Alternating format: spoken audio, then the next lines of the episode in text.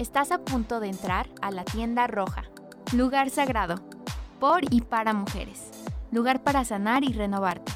Aquí podrás reír, cantar, soñar, platicar y descansar con nosotras. Bienvenida a la tienda roja.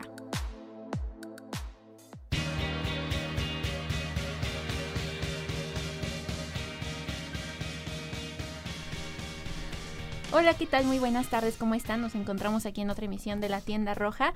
Eh, nos encontramos Airam Guevara.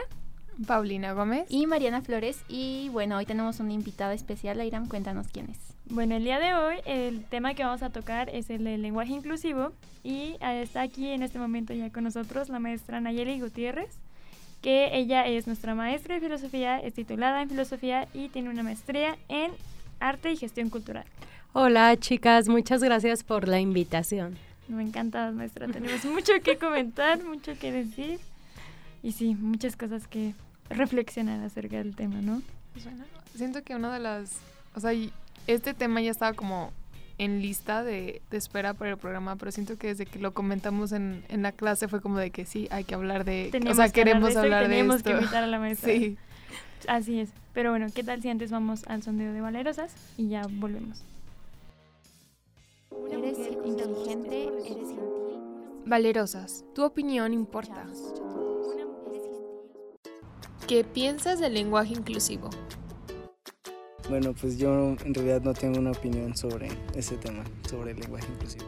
Eh, yo opino que el lenguaje inclusivo mm, no está bien y debería de seguirse respetando usar la O y la A para femenino y masculino.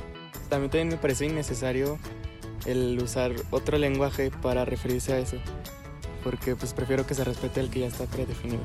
Eh, yo siento que no deberíamos de sentirnos mal al respecto de eso, o sea, de usar como algo masculino, entre comillas, porque creo que se puede generalizar este, diciendo todos para todas y todos, o sea, no tienes que poner exacto, o sea, así con exactitud todas y todos, sino todos creo que se puede generalizar muy bien.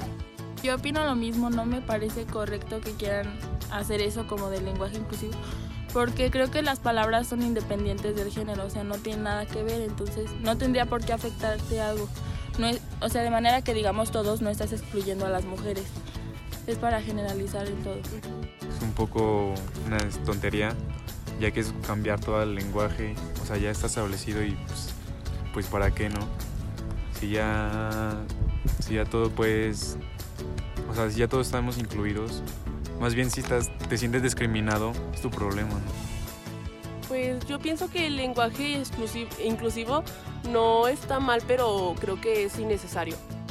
Yo creo que es algo un poquito extremista, no sé. Creo que, pues bueno, si está construido ya como lo tenemos, pues creo que es más que suficiente. Mm, pues yo pienso que debería de ser algo que, que te enseñen desde niño, ¿no? o sea, en la escuela o así, porque pues nunca, pues hay mucha gente que pues se comunica de esa manera, entonces sería interesante que todos tuviéramos como pues esa facilidad de comunicarnos con esas personas, pues para que todos estemos con un, con un mismo canal. Yo creo que el lenguaje inclusivo pues es muy importante este, a la hora de cualquier eh, contacto que tengas con otra persona o en cualquier situación es importante recalcar que pues todos somos iguales y que es muy importante que todos nos consideremos así como tal. Ah, bueno, yo digo que el lenguaje inclusivo es muy muy importante porque pues quieras o no quieras te comunicas con todos y pues puede que tengas que comunicar con personas de diferentes maneras, pero tal cual es la comunicación y pues siempre la comunicación pues es como la base de todo.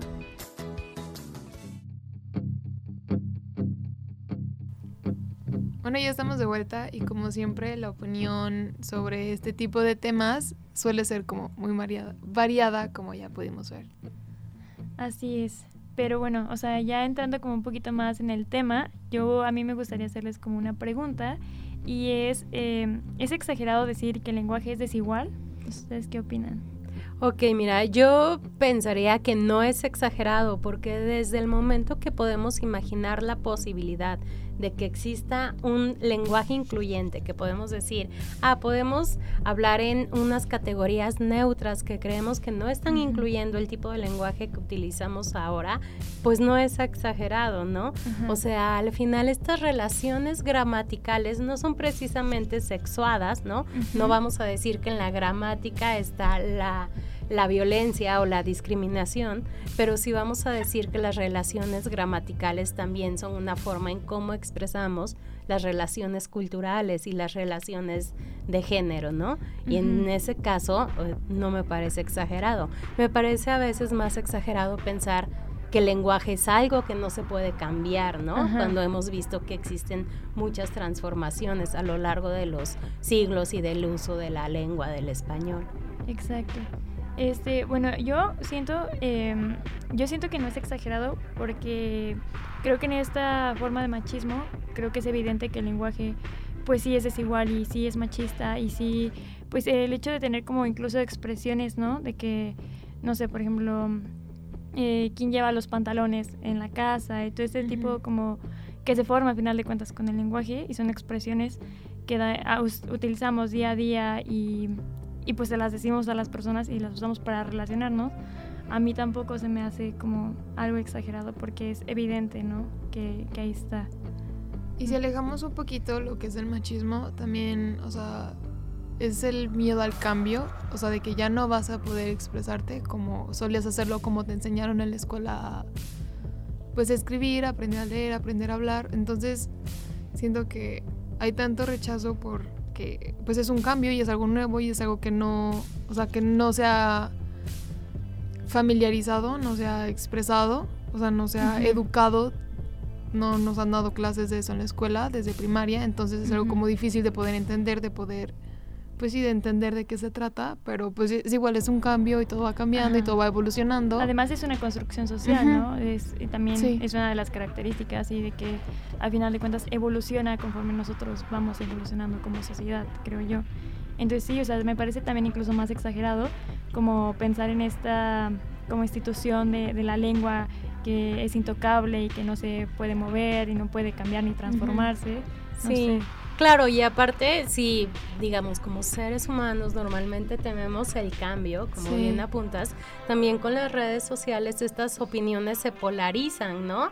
Entonces tenemos un tema, ¿no? Donde tiene que ver con el lenguaje incluyente, que al final eh, el único argumento que estamos viendo todo el tiempo es que se burlen de utilizar el vocativo E, ¿no? Como una forma de género neutro en el lenguaje. Y entonces nos ponemos ahí en esa discusión que tiene un tema gramatical y perdemos todo lo demás que es buscar un lenguaje incluyente y no sexista, ¿no? Entonces, de repente, el hecho de que se polaricen tanto las posturas en las redes sociales nos hace perder, ¿no? ¿Cuáles son estos argumentos que debemos de rescatar? ¿Por qué? Porque de qué lado, ¿no? ¿De qué lado estás cuando estás diciendo que no al lenguaje incluyente o que sí al lenguaje incluyente? Porque es muy difícil, o yo no sé ustedes qué opinan también, ¿no? O sea, normalmente las personas que están en contra de un lenguaje incluyente son personas que históricamente se han visto representadas en un lenguaje que es este cisgénero, ¿no? que este en el cual te ves representado. Son muy pocas personas las que no están representadas ahí que estén en contra, ¿no? Es que es algo que pensar también. Deberíamos hacer énfasis en eso, ¿no? En decir que, o sea, no solamente es eh, cambiarla, eh, como comentaban, sino el hecho de que a lo mejor digamos, por ejemplo, en el plural todos, que hay personas que a lo mejor no se sienten identificadas ni con el género masculino ni con el femenino, ¿no? Y por más que digan, los dos están representados con esta palabra, ¿qué tal si esa persona pues no se siente identificada con alguno de, este, estos dos géneros? Entonces, en ese caso pues sería eso, ¿no? Claro, es más, hasta podemos hacer un ejercicio. Si yo ahorita les digo, todos los filósofos dan una charla mañana, todos los comunicólogos participarán en tal evento pues, o sea, se van a imaginar a hombres, ¿no? Y, no es que seas porque eres una persona machista y así, sino porque esta estructura gramatical nos lleva como a pensar ahí, todos los diputados, o sea, estamos pensando en hombres, En hombres. y no en mujeres. Es como una masculinización Sí, del lenguaje, ¿no? Exactamente. Entonces, es decir, un poco de el masculino plural no incluye a las mujeres, pero tampoco incluye muchísimas otras identidades, Identidades, ¿no? y de repente exactamente. Es una forma de decir de vamos viendo cómo podemos incluirlas. Y porque al principio surgió con la arroba, ¿no? Antes era, La era arroba todo y con la arroba. con Y después fue la Y X. Pero el problema de esto fue pues a la hora de Es hablarlo, escrito. ¿no? Ajá. Ajá. Solamente pues puedes como saberlo cuando lo lees o lo escribes. Sí, pero cuando lo pronuncias. ajá, pero cuando lo pronuncias y por eso es cuando surgió esta la E, ¿no? El uso de la E, el es- amigues, todes y todo esto. Y por ejemplo, eso es en el lenguaje español, pero también como en... O sea, ese problema no solo se está, inten- se está intentando cambiar en, en el español, porque muchas personas dicen como que, ah, es que en el inglés no ese problema porque existe el T. The thing, y ya. Pero, o sea, también se está, se está incluyendo mucho el, el they como persona Sí, claro. O sea, creo que cada lenguaje, de acuerdo a sus reglas gramaticales, tienen problemas distintos de inclusión, ¿no? Un poco para el español el problema es que eh, los géneros gramaticales coinciden con los géneros sexuales. Entonces, aunque Sí. los lingüistas nos dicen que no hay relación en el uso, ¿no? En lo pragmático y en lo simbólico del lenguaje, a lo mejor no en la forma, pero ahí sí hay una rela- relación y sí hay una cuestión de, eh, de que es un género sexuado al fin. ¿Y realmente creen que, por ejemplo, si se utiliza la E, por eso, por ejemplo, decir eh, todo es un ejemplo, vaya a llegar al punto en el que la gente sí se, a la hora de que digan eso, sí se imaginen a hombres, mujeres, a Pues cualquier persona, persona- a un grupo de personas variados o que no vaya a caer en lo mismo de que en algún punto de que pues a lo mejor como dicen, ¿no? O sea, Ujú. dices los filósofos, los comunicólogos y te imaginas solamente a hombres. No, yo creo que sí, fíjate, los discursos mm, construyen nuestra realidad, ¿no? Sí. O sea, en, no solo es la información que transmitimos, sino cómo la transmitimos. Entonces, a lo mejor por la RAI no está aceptado gramaticalmente, puede estar incorrecto, pero si ustedes me escuchan decir todos los estudiantes saben que lo que yo estoy intentando hacer es representar una realidad mucho más diversa que en género masculino y femenino, ¿sí? Entonces, si ya sabemos que usar el vocativo E como género gramatical neutro es al final, eh, pues, mm, ponerte como políticamente de un lado, ¿no? O sea, el uso del lenguaje también es político. Y si ese uso eh, se va, eh, pues lo va usando cada vez más gente y se va normalizando, pues entonces academias como la RAI lo tiene que usar. ¿Por qué? Porque sí ha, por ejemplo, aceptado el uso de la palabra friki, ¿no? O sea, no estuvo en la corrección gramatical ni nada, estuvo en la cantidad de gente que lo empieza a usar Sí, claro. hasta que se integra. Si llega un punto en el que Ajá. Todo el el mundo lo 90%, utiliza, ajá, sí, de la población lo dice, pues no les va a quedar de otra más que aceptarlo, ¿no? Lo que yo sí creo es que va, sí va a tardar un poco, o sea, Sí. este, todas Sí, las claro. modificaciones del lenguaje han sido a través de muchísimos años, nada ha sido así como de un día para el otro. Entonces, definitivamente yo creo que para que ya veamos un cambio en el que digas, ahora sí se tiene que aceptar porque ya no queda de Ujú, otra, sí va a pasar mucho tiempo. Bueno, está muy bueno el debate, pero dejen, vamos a Cultura Chic y regresamos y seguimos tomando este debate. Cultura chic, de mujer a mujer.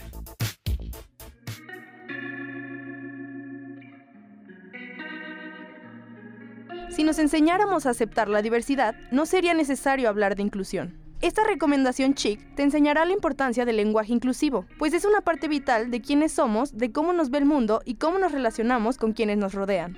Las palabras que elegimos y la forma en que las usamos caracterizan nuestra identidad, manifiestan nuestro sistema de creencias y nos pueden unir a otros o alejarnos de los demás. Es por eso que te queremos invitar a aprender más sobre el lenguaje inclusivo, pues estamos buscando el cambio y a medida que evoluciona el lenguaje inclusivo, nuestra empatía y vocabulario van creciendo. Nuestra recomendación es el video titulado ¿Qué es lenguaje incluyente? del canal Platzi, donde Nicole Chapaval nos acompaña a celebrar la diversidad y contarnos qué es el lenguaje incluyente. Discutir el papel que juega en el idioma y la comunicación en la forma en que nos relacionamos como sociedad. El simple ejercicio de hacernos conscientes de cómo y hacia quién hablamos ya hace una diferencia. Es por eso por lo que te invitamos a detenerte a pensar en lo que vas a decir y en quién va a recibir ese mensaje, así como a compartir la idea de que incluir no significa dejar de lado al prójimo y que todos somos iguales. Recuerda que la reflexión y la acción nos llevan al cambio. Yo soy Fer Herrera y esto fue Cultura Chic. Hasta la próxima.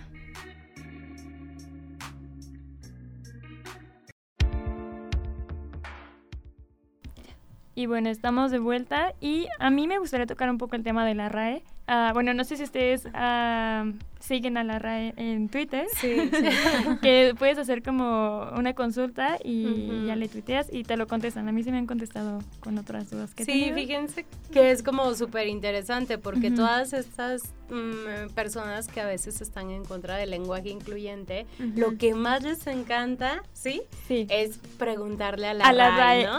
Entonces le preguntan sí. a la RAE cuando la RAE precisamente lo que nos estaba, lo que hace ella es describir cuál es el uso actual, eh, digamos, reglamentado, ¿no? Entonces es como curioso porque siempre se están fundamentando ahí como si la RAI fuera quien te dijera cómo es al revés, ¿no? Ujú. Nosotras, nosotras Nosotras. usamos las palabras y luego la RAI hace, ¿no? La Ajá, es el que y apunta todo, esto y va viendo cómo se puede Sí. utilizar en diferentes Y hay otro cuestionamiento también a la RAI, ¿no? Que es, creo que es como también importante, simbólico, ¿no? Ujú. Es uno, una autoridad descriptiva, pero aparte es una autoridad descriptiva donde, ahí busqué la estadística, el 83% de sus miembros Son hombres. cisgénero y blancos, ajá, hombres blancos, ¿no?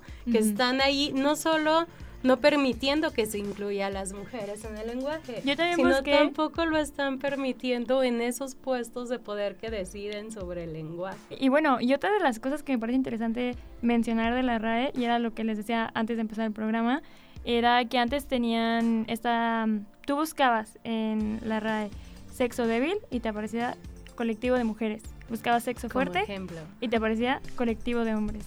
O sea, como esta, o sea, que es evidente como la desigualdad, como el hecho de que la RAE pues tenga estas acepciones, es como extraño, ¿no? No sé. Sí, claro, al final el lenguaje, ¿no? Lo que hace es reafirmar estos estereotipos de género que te ponen en un rol y no tiene que ser como tan evidente. Por ejemplo, si un día tú sales de tu casa y eh, tu vecina te dice, ah, oye, ¿y tu esposo te ayuda en la casa? ¿No? O sea, está reforzando como un rol de género donde Sí, es el, ese es- estereotipo. el Él esposo ayuda. ayuda, tú eres quien tiene...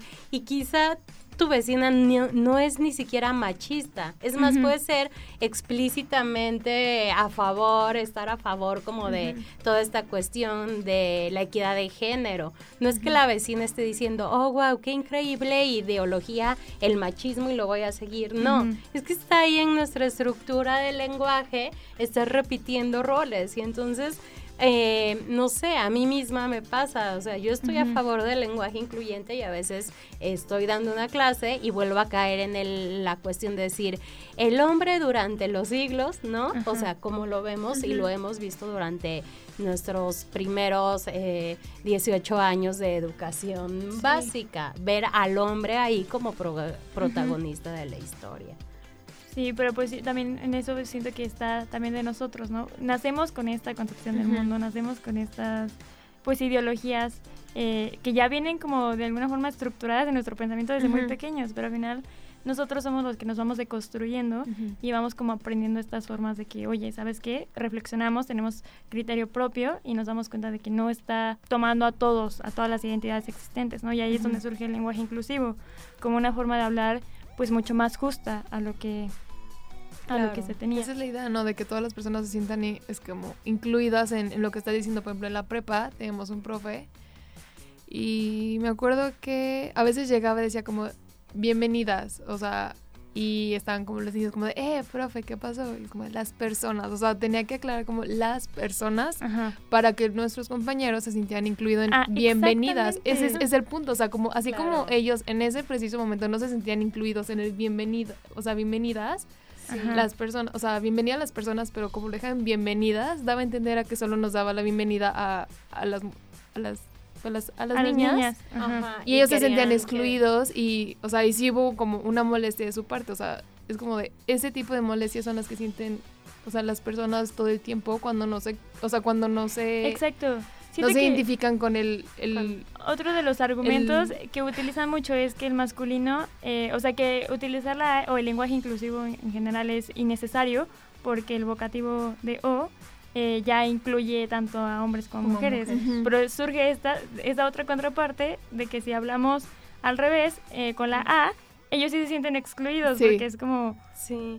Pasa también porque es eh, cuando hablamos de policías, ¿no? Si uno lee como informes o cuestiones que tienen que ver, cuando dicen policías, están hablando de hombres policías. ¿Por qué? Porque cuando hablan de policía mujer, siempre dicen mujer policía y no solo policía, ¿no? Es como raro, o sea, en esa parte. O por ejemplo, cuando se publicaron, nos vamos al siglo XVIII, XIX si quieren, ¿no? Cuando se publicaron los derechos del hombre y de los Ah, sí. ciudadanos, ahí, o sea, no estaban ah, usando un masculino universal, ellos mismos dijeron que las mujeres no estábamos incluidas, ¿no? Y luego vienen Ay, y sí. dicen, no, pero sí, han estado incluidas, claro que no.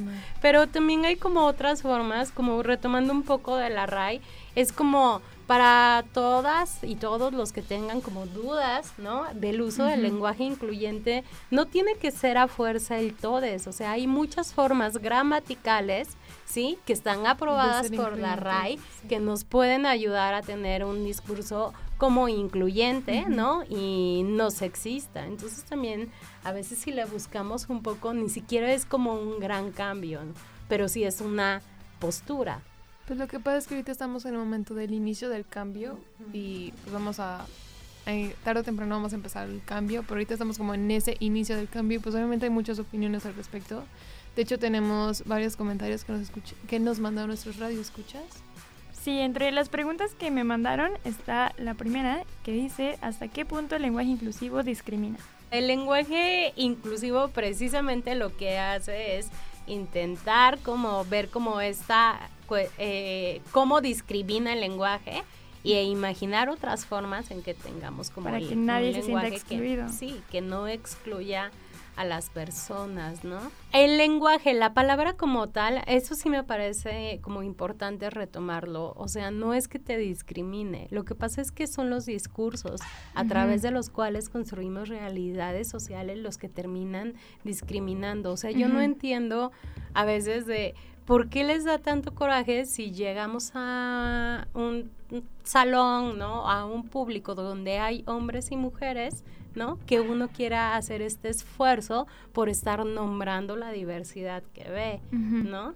O sea, discriminas cuando tú quieres eh, utilizar un lenguaje que ya no está representando a la diversidad que hay en, la realidad, ¿no? Y bueno, y la otra pregunta es eh, ¿se puede llegar a un lenguaje inclusivo sin reglas especificadas? No, yo creo que eso No. definitivamente no. Es que aquí un poco la cuestión es justo como de, a ver, vamos a pensar cómo se construyen las reglas gramaticales, Sí. ¿no? Pues las reglas se construyen con el uso, ¿no? Ajá. Entonces de repente, sí, o sea, va a llegar un momento donde quizá eh, la mayoría de las personas van a estar utilizando el vocativo e, este, como para denominar el neutro y entonces se tendrá que reglamentar cómo usarlo. O sea, sí va a suceder, pero es lo mismo que en la ley, ¿no? O sea, la ley sea, hay un suceso y entonces dice, ah, bueno, esto puede estar permitido, no permitido, y entonces se, reglamenta y conforme se va transformando la sociedad, se van transformando las, Las leyes. reglas. Igual el lenguaje. Y otro que dice, creo, bueno, creo, eh, ya no se habla. Bueno, creo en el lenguaje inclusivo, hay distintas maneras de atender a esto. Recuerden, el lenguaje cambia, hay cosas que hoy nos parecen normales, en otro momento fueron barbaridades. Así que lo que nos suena raro, quizás sea lo normal para nuestros nietos. Saludos. Muy atinado. ¿Qué es lo que estábamos hablando? O sea, al final de cuentas, o sea, el ser humano evoluciona y es tonto pensar que ya llegamos al punto de- máximo de nuestra evolución y ya no va a haber, ya no va a haber un más allá. Ujú. O sea, Sí, claro. Vamos a seguir cambiando y va a seguir cambiando tanto nuestro- nuestra forma de, de vestir, de hablar, de pensar, de comportarnos. Ujú. Chance y también cambiamos como físicamente, que eso ya Sí. va como para otros, otras charlas. Pero, o sea, es eso, es un cambio y estamos en medio de él y nos va a tocar vivirlo. En conclusión, radio escucha. eh, pues que reflexionemos un poquito, ¿no? ¿Por qué nos molesta? Primero, ¿por qué nos molesta ¿Por el lenguaje inclusivo? Claro. Si lo que quiere es hacer una forma más justa de hablar, que incluya a personas no binarias, a, mm, a las mujeres, a, to- Ujú. a esas otras identidades que existen también. Dos, la RAE no es un juez, la RAE es un apuntador de lo que nosotros como sociedad vamos hablando y ya después ella lo reglamenta. No es como, sí, si la RAE lo dice es súper aceptado y ya es correcto y es 100% eh, real que existe y esto. No, o sea, el lenguaje va a existir y las palabras van a existir aunque la RAE no las acepte. Claro, y siempre que uno utilice o vamos, cuando estamos pensando el lenguaje, cuando lo estamos usando, hay que decir, bueno, si hay otra forma en que podríamos decirlo, si podemos imaginar una forma que incluye más realidades, entonces, ¿por qué no decirlo de otra forma, no? O sea, ¿cuál es, eh, cuál es realmente el miedo que, que nos O de dónde surge el odio, ¿no? el enojo Sí, de... claro. Y bueno, yo para concluir sigo teniendo así como un poco de choque de ideas, pero lo que sí me queda claro es que, o sea, para que de verdad se pueda como empezar, que la gente más bien lo empiece a usar, o sea, si no es algo que definitivamente vaya a poder ser de la noche a la mañana, como ningún Sí, otro claro. cambio, ¿no? Y también llegar a Marte, ¿no? O sea, Sí. imagínense, está más cercano llegar a Marte que proponer un lenguaje mucho claro. más incluyente, Sí. ¿no? Hay que cuestionarnos. Eso ¿Por sí. qué? Y sí, creo que esa sería mi conclusión. ¿Algún tema, algún comentario más? Pues nada, dar las gracias a ustedes, a la maestra por Gracias por la acompañarnos, invitación. a ustedes que nos escuchan. Y, Entonces, chicas. Y creo Sí. que es todo. Nuevamente, muchísimas gracias por acompañarnos. Muchas gracias a ustedes por escucharnos. Gracias a Clau, que siempre está en controles. Y bueno, pues nosotras somos Paulina Gómez, nuestra invitada. Nayeli Gutiérrez. Airam Guevara. Y Mariana Flores. Y que tengan muy buena tarde. Te esperamos en la siguiente edición de La Tienda Roja. Hasta la próxima.